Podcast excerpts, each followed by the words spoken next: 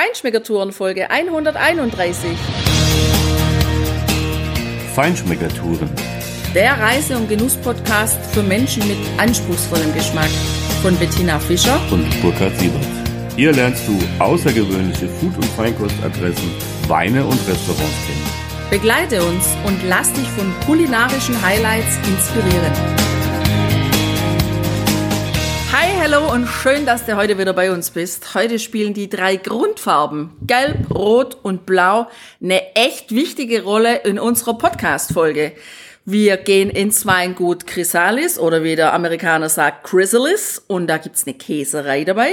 Und die haben eine uramerikanische Rebsorte. Was das ist, das hörst du gleich. Dann sind wir im Weingut Rappahannock Cellars. Da hörst du, was die Meritage ist. Und wir gehen mit dir in den Shenandoah Nationalpark und sehen blau. ja, in der Tat sehen wir äh, blau. Der Shenandoah National Park, ähm, ja, das sind die bewaldeten Bergzüge der Appalachen. Die Appalachen sind ja eine riesige Bergkette, die quasi den ganzen Kontinent runtergehen, von ganz oben Kanada, äh, also kurz vor Grönland, ja, Kanada, bis runter nach Alabama, also weit in den Süden der USA.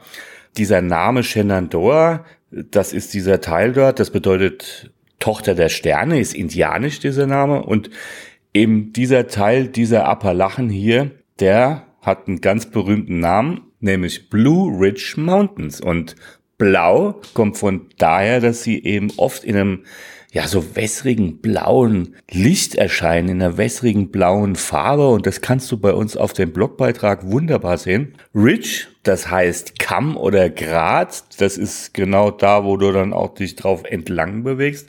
Weil diese Bluish Mountains oder die Appalachen insgesamt eigentlich sehen von Satellit aus wie ja, wie wahnsinnig viele Spurrillen oder wie diese Flischs in äh, Sumaya in, im Baskenland. Ja, kannst du übrigens mal auf unsere Folge gucken, wenn du Lust hast. Da siehst du auch Bilder davon.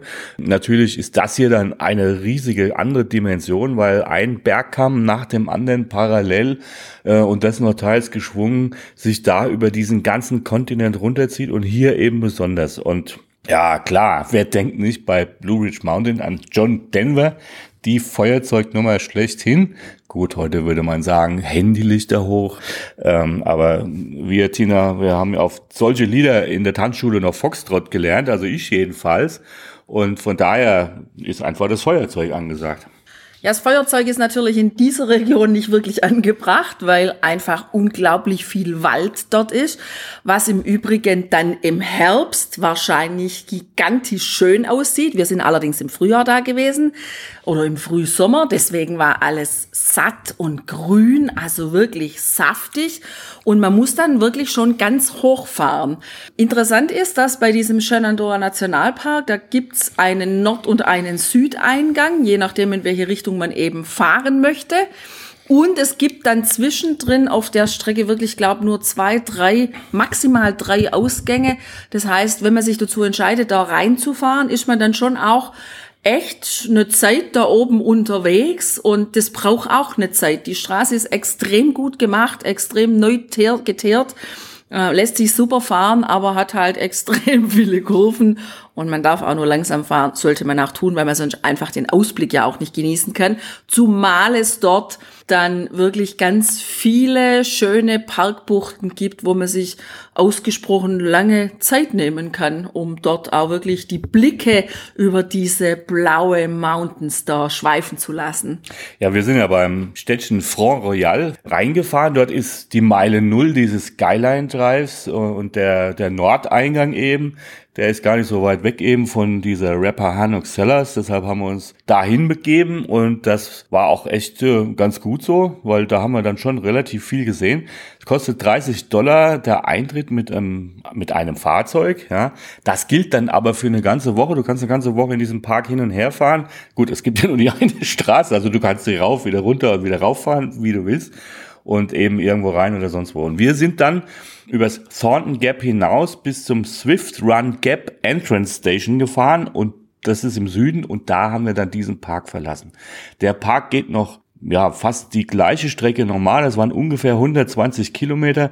Da solltest du, wenn du einfach nur durchfährst, zwei Stunden rechnen. Das brauchst du mindestens. Wir haben einen halben Tag gebraucht, weil wir ständig irgendwo an diesen über 70 Aussichtspunkten angehalten haben und natürlich tolle Fotos geschossen haben. Ja, und da erinnere ich mich dran, dass du irgendwann total angenervt warst, weil ich ständig gerufen habe, halt an, ich muss ein Bild machen, ich muss ein Foto machen. Also das macht schon echt Laune. Allerdings war es an einer Ecke, als ich da ausgestiegen war, vielleicht nicht ganz so ohne, weil ich war da so voll vertieft in meine Fotosession und dann drehe ich mich um und auf einmal steht ähm, gefühlt so drei Meter neben mir so ein richtig großes Reh, ein Rehbock. Also es war schon ein, ein großes Teil und ich dachte dann so bei mir, ups, wir haben ja schon die Schilder gesehen, Achtung Bären, wie gut, dass das nicht ein Bär war, der da rausgekommen ist. Mhm. Ich habe dich ja dann sofort ins Auto zurückgelotst und die Türen wieder verriegelt und die Zentralverriegelung entsprechend auch betätigt, weil warum wird dieser Rehbock wohl aus dem Wald rausgerannt sein? Wahrscheinlich war ein Bär hinter ihm her. Ne? Also insofern war es schon ganz gut, dass ich gesagt habe, Tina, jetzt stellen wir diese halbstündige Fotosession an diesem einen Punkt ein und machen uns vom Acker hier. Übrigens haben wir ganz viel Rehe dann noch gesehen. Also man muss da wirklich langsam fahren. Man darf auch nur langsam fahren und das sollte man auch tun, weil die ständig neben der Straße stehen und natürlich über die Straße springen. Wir haben große und kleine gesehen und auch Vögel. Also eine Eule habe ich da gesehen. Ganz toll. Also Natur pur und auch was, was ich wirklich ausgesprochen schön fand da oben, das war so diese Ruhe, die man da genießen kann, ja, weil da war es echt ruhig. Also A, fahren da natürlich wenig Autos, also zumindest als wir da gefahren sind, und B, kann man da die Ruhe echt hören. Das, das stimmt. Es gibt auch ein paar wenige Rastplätze, es gibt auch Campingplätze, aber wie gesagt, du musst, wenn du dort übernachtest oder äh, überhaupt irgendwas isst, du musst damit rechnen, dass irgendwelche Tiere bis hin zu den Bären, da kannst du ein Warnhinweisschild, das so ab und an an der Straße steht, äh, auf unserem Blog sehen. Da musst du echt aufpassen und sagen wir mal auch, wenn du dort campst, deine Lebensmittel irgendwo wegpacken, sonst hast du den Bär im Zelt. Und apropos, geh unbedingt auf unseren Blog, weil natürlich haben wir mega geniale Bilder von diesen Blue Ridge Mountains geschossen. Also das sieht schon richtig schön aus. Da lohnt es sich wirklich mal durchzufahren. Die ganze Strecke ist vielleicht ein bisschen viel, aber du siehst natürlich auch ein paar Wasserfälle und einfach ja Natur pur. Insofern ist das schon eine ganz entspannende Sache. Aber jetzt geht's erstmal in das Weingut, was die Grundfarbe Gelb über den Käse mit sich bringt. Viel Spaß. Wir sind von The Manor at Ermont jetzt weitergefahren in Richtung Süden zu unserer nächsten Region und auf dem Weg haben wir noch das Weingut Chrysalis besucht. Wir sind durch ja wunderschöne schattige Hügel und einem kleinen Sträßchen gefahren mit großen Anwesen an der Seite und jetzt auf den, die Landstraße eingebogen, auf den Highway und davon auch gleich wieder abgefahren ins Hinterland, ins Grundstück, in die, in Farm hinein von Chrysalis über eine Schotterstraße und das Weingut selber liegt auf ja, einer Anhöhe, ja, wo viel Platz ist, hier jetzt auch ziemlich viel los ist. Äh, wir haben jetzt Sonntag, 13 Uhr sowas. Und hier sind einige, die einfach Wein probieren wollen. Und das machen wir jetzt auch. Wir haben uns die paar Weine rausgesucht, die wir unbedingt hier testen wollten. So, jetzt haben wir also den 2017er Albarino im Glas, 100 Prozent reinsortig, der ja zu knapp der Hälfte im französischen Holz für fünf Monate gereift ist, also knapp die Hälfte des Weines. Und ich finde es sehr angenehm, dass man das eigentlich überhaupt nicht merkt maximal vielleicht daran, dass er eine, schon eine recht cremige Textur hat. Noch nicht so üppig, aber durchaus rund. Und ja, ich finde den Wein sehr schön. Er ist gut beschrieben. Er hat tatsächlich diese reife Birne, die genannt ist. Und hat auch, ja, ein bisschen florale Noten. Ja. Also ich finde ihn schön. Ja, vor allem bringt er aber auch so diese Frische, diese Meeresbrise Frische mit. Und das finde ich total interessant, weil normalerweise die Weißweine, die ja im Holz waren, eher so diese Holzschwere mitbringen. Und das hat er nicht. Ich finde im Geschmack eine leichte Vanillenote vom Holz, aber insgesamt mit der Birne zusammen und dieser Frische, die der Wein hat. Ein echt sehr gelungener Wein und vor allem, was für mich ja wieder ganz klasse ist, der Wein hat für mich eine ganz minimal dezente Säure. Also ein super Sommerweißer. Ja, finde ich auch. Äh, jetzt, wo du es sagst, ich habe nochmal einen Schluck genommen. Tatsächlich, ein mini, mini, mini Hauch von Vanille ist da. Und der ist sehr schön. Meine weiße Lieblingsrebsorte der Viognier ist im Glas, Jahrgang 2016. Bringt in der Nase Noten von grüner Stachelbeer mit und Cantaloupe-Melone. Und im Mund ist der echt eine Offenbarung, der Wein. Ganz dezente Säure, Dafür wieder diese grüne Stachelbeer mit der Cantaloupe-Melone. Und dann macht es sich aber ganz breit bei mir im Mund mit mineralischen Noten. Und ich habe den jetzt schon ein Weilchen getrunken, den Schluck. Ich habe immer noch das volle Mundgefühl von diesem Viognier. Ist für mich ein ganz toller Vertreter des Viogniers und auch für mich jetzt deutlich besser als der Viognier von Maggie Malik. Also ich bin begeistert von dieser ganz, also richtig fast fetten, cremigen Textur, aber die einfach angenehm, ja, also einfach eine sehr angenehme, ganz breite Mundfülle hat. Auch so ein, ja, so ein, so einen bitzeligen, frischen Moment da drin. Das könnte, naja, so, so ein bisschen wie, aber nur ein Hauch von Zitrusnoten sein. Ansonsten finde ich diesen Wein echt auch wirklich klasse. Also der begeistert mich wirklich. Das ist ein ganz toller Viognier. Und was mir auch wieder sehr gut gefällt bei dem Wein, der war fünf Monate im französischen Holz und das wird nur ganz minimal unterlegtes Holz. Also ja, klasse, weil sonst oft einfach der Viognier, und wir haben jetzt schon viele Viogniers probiert und vor allem Oaked Viogniers, erschlagen sind vom Oak. Das ist hier überhaupt nicht der Fall. Ist ein toller Wein und ich glaube, so wie der gemacht ist, ist der auch relativ lange haltbar, ohne dass er was an seiner, ja, an seinen Noten, an dem, was er mitbringt, verliert. So, jetzt haben wir unsere erste Begegnung mit der uramerikanischen Rebsorte Norton. Eine rote Rebe, die ja, also so dunkel ist, dass sie ja auch zum Teil hier als Deckwein verwandt wird also tief schwarz im Glas steht. Du siehst ein Bild auf unserem Blogbeitrag. Also ich muss sagen, das ist echt eine interessante Rebe. Dieser Wein hier, der Norton Shits and Giggles, war sieben Monate in neuer amerikanischer Eiche. Man hat den Hauch vom Holz in der Nase schon. Er hat leicht, leicht marmeladige Fruchtnoten in der Nase, aber auch würzige Aromen, würzige Noten von roter Paprika, vielleicht sogar ein bisschen Rauchpaprika, aber ganz, ganz dezent. Am Gaumen hat der Wein auf jeden Fall, ja, also eine schöne, deutlich erkennbare Frucht. Leicht süßlich, leicht marmeladig, so eingemachte, eingemachte Pflaume. Ja, eingemachte Pflaume, vielleicht ein bisschen Blaubeere, ein bisschen Brombeere, also jedenfalls ganz, ganz dunkle, ganz dunkle Beeren. Und ähm, ja, du hast auch würzige Noten im Mund, leicht spicy. Für mich auf jeden Fall ein Wein, den ich nicht einfach so trinken würde. Da würde ich mir ein Fleisch dazu wünschen, vielleicht solche Sparrows oder auch ein schönes gegrilltes Rindfleisch, ein paar Rosmarinkartoffeln, die gehen ja sowieso immer. Oder was da glaube ich echt auch richtig gut kommt zu dem Wein, ist so ein lang geschmorter Braten im Winter, den man sowohl für die Soße, also ich glaube, dass der Wein auch eine extrem gute Rotweinsoße abgibt, ähm, ja, trinken kann zu dem Braten, vielleicht auch leicht gekühlt im Sommer auf der Terrasse. So, jetzt haben wir noch die Loxley Reserve Norton. Das ist kein komplett reinsortiger Norton. Da sind noch 15% Petit Verdot und 10% Tannat dabei.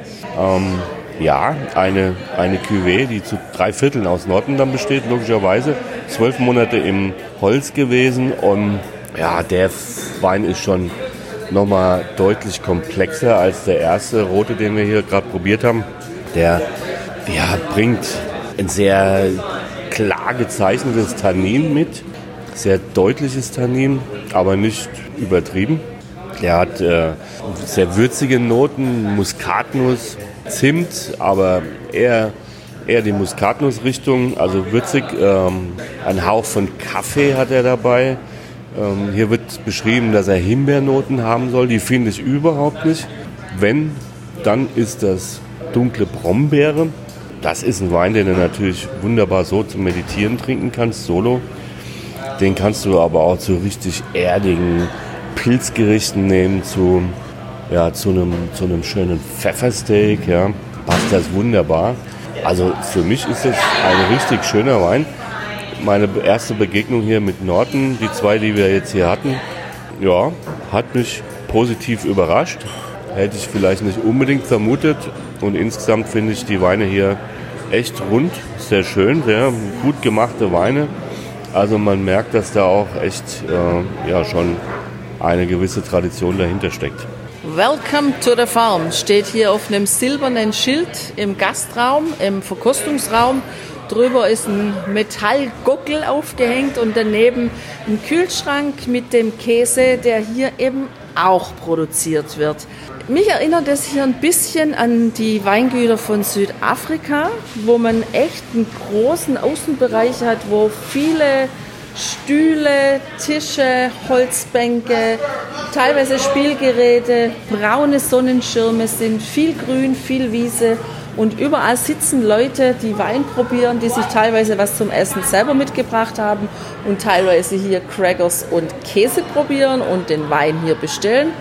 Ist ein schöner Platz, um ruhig mitten in der Natur wirklich guten Wein zu probieren. Und es wird wirklich auch genutzt. Also es sind zwei Geburtstagspartys hier, die unter einem ganz großen weißen Wellblechdach stehen. Da ist eine Verkostungsstation drunter aufgebaut. Da gibt es silberne alte Waschkübel gefüllt mit Eis und da stehen die Weinflaschen drin. Also ich würde mal sagen, wer hier in der Gegend unterwegs ist, ja, der sollte, wenn er ein bisschen Ruhe, ein bisschen Natur und einen guten Wein im Glas genießen will, vielleicht einfach mal hier vorbeifahren. Ja, jetzt haben wir noch Rhiannon getroffen hier vom Weingut die uns jetzt ein bisschen was noch über das Weingut selber sagen wird und vor allem über die Norton Rebe, diese Rebsorte aus Amerika. Hi, Rhiannon, how are you? Hi, how are you? Fine. Can you please tell our listeners something about uh, the Norton grape? What's special about this and what's about uh, the winery itself? Mm -hmm. Absolutely, yeah. So I have been working here at Chrysalis Vineyards for the last four years. Um, we are actually the largest grower of the Norton grape in the entire world. Uh, it's a grape that is native to Virginia. Uh, and that's why we make such a big commitment to it. Um, we don't have any other native Virginia wine grapes. It's also a really unique grape in terms of flavor. Um, it's definitely fruity, jammy. It can be sweet, it can be dry. Uh, it's very versatile, and it's also one of the most disease resistant grape varietals in the world. Uh, so we think it's really special. Uh, we have over 30 acres of Norton planted here. That's very interesting, and we tasted it before. Um, I like it. Yeah, it was um, amazing experience mm -hmm. and reminds me of some southern French grapes from the color and also from the taste. Mm -hmm. And yeah, what do you else have on the on the winery here? Yeah, so um, we also grow Viognier, we grow Albarino, we do a few other varietals that do really well for us, Norton just being our main one. Um, I also was going to say about the Norton grape, it's one of the few grapes that is actually red uh, all the way through. The skins and the inside of it are red, and so it produces uh, colored juices even without being fermented with any skin contact. Oh, that's interesting. That's mm-hmm. yeah. That's rare. Yeah, very rare. Okay, thank you very much and good luck to the winery. thank you so much. Okay. Eigentlich waren wir ja jetzt direkt auf dem Weg zum Shenandoah Skyline Drive. Aber weil wir hier ganz im Süden von Loudon County sind und wir jetzt einfach nochmal total Lust drauf hatten zu probieren, wie die Weine hier im Süden schmecken, wie die gemacht sind, haben wir uns von dem Schild verleiten lassen, das uns nochmal ein bisschen abseits des Weges geführt hat. Wir sind im Rappahannock Cellars und machen hier ein kleines Tasting. Wie viele Weine sind es? Ich glaube sieben Burkhardt, oder? Genau. Wir sind gestartet mit einem Sparkling Rosé, der aus 80% Cabernet Franc und 20% Chambourcin ist. Der ist wunderschön dunkel, rosa, purple im Glas, schäumt auch schön weiß und hat in der Nase und im Mund ganz tolle Erdbeeraromen. Und vor allem, ja, das ist so ein richtig toller Sommer-Sparkling-Wein auf der Terrasse zum Beginn von dem Grillabend. Also gefällt mir ausgesprochen gut. Der nächste ist ein weißer, ein 75% Vidal Blanc und 25% Viognier. VX2 heißt der Wein. Ja, der, der ist schon leicht adstrigierend, sehr mineralisch eher, weniger Frucht, vielleicht so hinten nach ein bisschen Frucht, ja. Also ganz klar der Vidal Blanc im Vordergrund, der Viognier ist eigentlich nicht so zu erkennen. Ja, also überhaupt nicht, finde ich, zu erkennen. Wenn jemand so gerne einen Wein hat, der ja so, so richtig zieht vorne in den Backen, dann ist das echt ein guter Wein. Er, hat, er bringt ein bisschen Säure mit, Ja. aber nicht zu, nicht zu viel. Also ja, ich glaube auch wieder so zu einem Grill, zu einem weißen Fleisch jetzt mal vom Grill, könnte ich mir den gut vorstellen. Oder auch für so eine Antipasti-Platte, so Melone mit Feta-Käse und Basilikum und dann den Wein dabei. Ja, den 2016er Chardonnay haben wir jetzt im Glas. Der wird zehn Monate in französischen Holzfässern gelagert. Der hat ja noch eine schöne, präsente Säure. Das Holz unterstützt den Chardonnay tatsächlich sehr, sehr gut. Der hat nicht so die wuchtigen Butternoten, die häufig ja die Chardonnays mitbringen. Ist noch ein frischer Wein, trotz allem finde ich. Ähm, ein Wein, wo ich das Gefühl habe, der ist echt reich an Aromen, aber in der Hauptsache die Aromen aus dem Holz habe ich da. Die Flasche, die kostet hier 28 Dollar. Das finde ich ist echt ein stolzer Preis für den Wein. Ja, gut gemacht. Burkhard, was sagst du zu dem Wein? Naja, ich finde interessant, der ist überhaupt nicht overoakt, äh, ist schön mit dem Holz gearbeitet, gibt einen ganz dezenten Rahmen da drum. Hinten raus, ja, ist die Rebsorte schon erkennbar, typisch. Auch dieses leicht buttrige, auch fruchtig, aber ja, insgesamt interessant gemacht. Ein 2016er Cabernet Franc VS hat er uns jetzt eingeschenkt. Der war auch wieder sechs Monate im Holz, im französischen Holz. Finde ich einen sehr interessanten Wein. Der bringt für mich unheimlich viel würzige Noten von rotem Pfeffer, von Peperoni mit. Ich habe den Wein mit einer leichten, nee, nicht mit einer leichten, ich habe den schon mit einer präsenten Säure, aber eine Säure, die mich, obwohl ich ja sehr empfindlich bin, nicht fordert. Und ich habe diese Aromen alle ganz vorne auf der Zunge, sowohl diese, diese Säure als auch diese spicy Aromen habe ich vorne im Mund, vorne auf der Zunge. Und wenn ich den Wein schluck, dann macht er sich hinten am Gaumen für mich überhaupt nicht breit. Ja, also so wie du gerade gesagt hast, Burkhard, zu einer Pasta Amatriciana mit Salami dabei ist das bestimmt ein Bombenwein. Wir müssen nichts hinzufügen. So, jetzt hat uns der junge Mann hier, der uns äh, bedient, erklärt, was eine Meritage ist, weil wir jetzt den 2017er Meritage im Glas haben. Meritage ist ja die amerikanische Bezeichnung für einen Bordeaux Blend. Das heißt, da müssen mindestens zwei verschiedene Rebsorten drin sein. Eine darf davon maximal 90 Prozent haben. Es können bis zu fünf verschiedene Rebsorten drin sein. Die müssen aber alle definitiv im Besitz des Winzers sein, die Reben. Und er muss auch, der Winzer, ein Zertifikat dafür sich besorgen. Also das ist quasi amtlich testiert, dass es dann eben diese äh, Cuvée dann auch ist.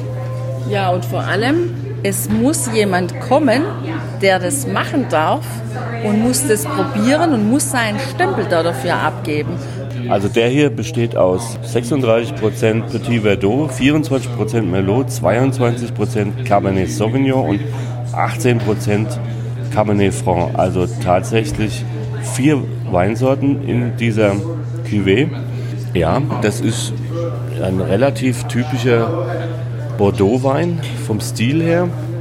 Auch von der Nase schon sehr, sehr intensiv fruchtig. Also Himbeer, Brombeer, Veilchen, äh, auch leichte würzige Noten habe ich da in der Nase wahrgenommen.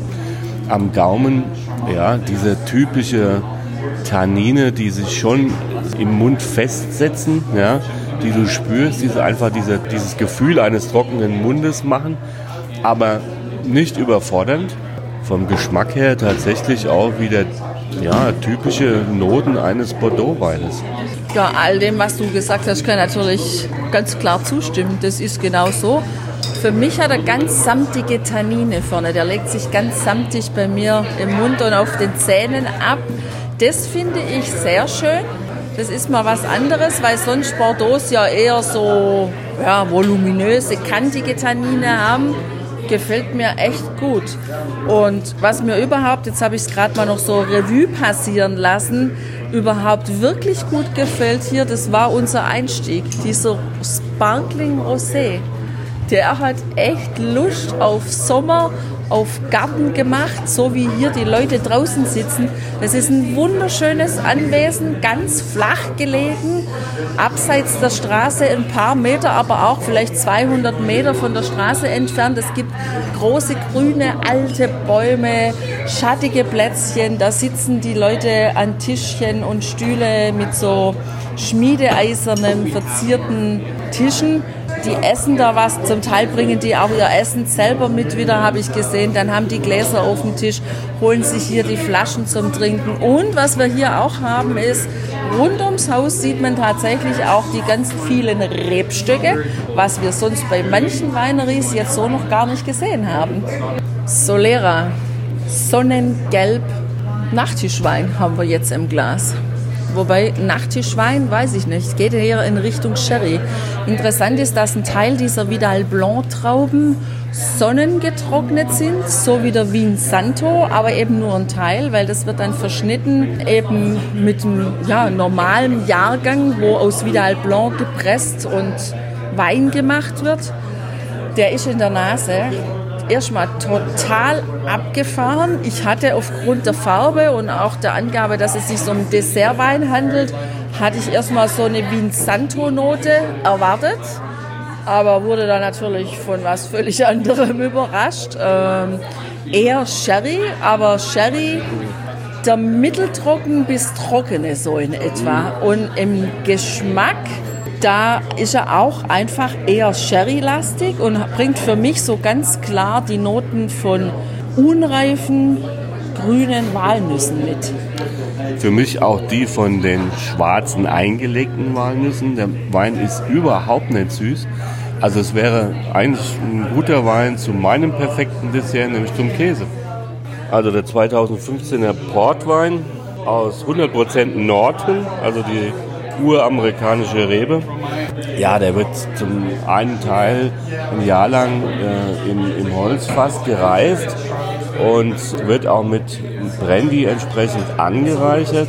Die Reifung ist in Whiskyfässern. Der ist, hat in der Nase unheimlich marmeladige Fruchtnoten von dunklen Beeren, ähm, Schwarzkirsche auch. Am Gaumen ähm, ist er erstaunlicherweise Säure betont, immer noch Säure betont. Da kommt auch für mich ein bisschen Sauerkirsche noch ins Aroma rein. Äh, du merkst die 21 Prozent, die er hat, tatsächlich am Gaumen auch, aber der Alkohol ist schön eingebunden. Er macht natürlich mega geniale Kirchenfenster im Glas. Das läuft echt runter wie Honig. Ja? Also so langsam, nicht wie Öl, sondern so langsam wie Honig läuft das hier im Glas runter. Und ja, das ist, sagen wir mal, ein Dessertwein, den du tatsächlich auch zu einem, zu einem Erdbeer-Eisparfait oder irgend sowas nehmen kannst, wo das ganz gut passt. Aber der Preis, 40 Dollar hier ab Kellerei, der ist echt richtig stolz. Ich weiß jetzt nicht, wie lange man die Flasche offen lassen kann, wenn man den mal aufgemacht hat. Erfahrungsgemäß ist es ja einfach so, je mehr aus der Flasche raus ist, umso schneller sollte man ihn dann auch leer trinken. Also am besten, glaube ich, ist der dann zu kaufen und zu genießen, wenn man eine größere Runde ist, wo man dann auch schon ordentlich was ausschenken kann. So sieht's aus. Ja. Ja, insgesamt ist es ein durchaus ganz interessantes Weingut. Die sind ja hier, die Winzer aus, oder die Familie ist aus Kalifornien hierher gekommen. Und es steht ja auch drauf, äh, dass sie sozusagen den Virginia-Wein etwas revolutionieren wollen. Wahrscheinlich gelingt ihnen das auch. Du kannst ja auch einem Weinclub beitreten, wo sie besondere Labels exklusiv dann dort ausschenken. Hier hinter dem Verkostungstresen ist nochmal so ein extra schöner Raum, so eine Lounge, wo du dann diese Weine auch bekommst, äh, auch nur dort bekommst, äh, nicht hier im normalen Ausschank. Du hast eine weitere Vergünstigung und wahrscheinlich werden sie da noch mehr Revolutionen äh, aus Virginia hier zeigen, als das, was wir hier schon gesehen haben. Ich fand es jetzt ein bisschen schade, weil wir sind halt nun mal nicht im Weinclub und ich wollte ja gerne den Viognier probieren, denn den machen den ja auch. Und die haben auch einen Chardonnay Viognier, aber weil wir halt keine Clubmember sind, konnten wir den nicht probieren. Ja, das finde ich auch ein bisschen schade. Wenn ich hier leben würde, dann würde ich auch nur dann Clubmember werden, wenn ich den vorher probieren hätte können, weil ich ja die Katze nicht im Sack trinken will. Und insofern, gut, ist das denn Ihr Marketingkonzept? Meines wäre es jetzt nicht, aber insgesamt kann man sagen, die Weine sind ganz ordentlich und äh, schon durchaus interessant. Ja, ich habe sowieso das Gefühl, dass man hier sehr selbstbewusst auftritt, weil auch das Tasting, was wir jetzt hatten, das waren, glaube ich, sieben Weine, wenn ich es recht gezählt habe. Da war im Glas wirklich extremst wenig eingeschenkt und das kostet 10 Dollar. Also gegenüber all den anderen Weingütern, die wir jetzt besucht haben. Ja, aber Tina, wir haben für vier Tasting bei Chrysalis 12 Dollar bezahlt. Allerdings war da so viel im Glas, dass man da auch gut und gerne zweimal pro Nase hätte probieren können. Da hast du auch wieder recht. Also mich erinnert das hier schon ein bisschen an Montepulciano wo wir Wein probiert haben. Da mussten wir auch gucken, ob überhaupt was eingeschenkt wurde. Aber gut, jetzt haben wir hier einen Eindruck gewonnen und so schlecht ist der nicht. Also wenn du in der Gegend bist, lohnt sich, auch schon landschaftlich, schau halt mal vorbei. Ja, sind gut die Weine, halt aber auch ambitioniert, selbstbewusst im Preis. Auf mich hatte die Gegend hier so um den Shenandoah Nationalpark und dieses Weingut irgendwie so eine echt beruhigende Wirkung. Was da wirklich schön ist in der Gegend ist, dass die Straßen auch relativ unbefahren sind. Die Natur, die da wirklich eine Rolle spielt, die, die sich da richtig ausbreiten kann und also die Menschen, die wir da getroffen haben und kennengelernt haben, da hatte ich so das Gefühl, die haben so die Zeit für sich entdeckt oder vielleicht auch ist die Hektik dort noch gar nie so wirklich angekommen. Ja, ich weiß es nicht, Tina. Auf jeden Fall ist es aber eine gute Gegend für genau das. Und nimmt auch du dir immer die Zeit, wieder mal runterzukommen und vor allem Zeit zum Genießen. Und damit, ja, viel Spaß beim Schauen der Bilder auf dem Blogbeitrag und freu dich auf die nächsten Folgen. Mach's gut. Lass es dir gut gehen. Ciao, Bye. Ciao.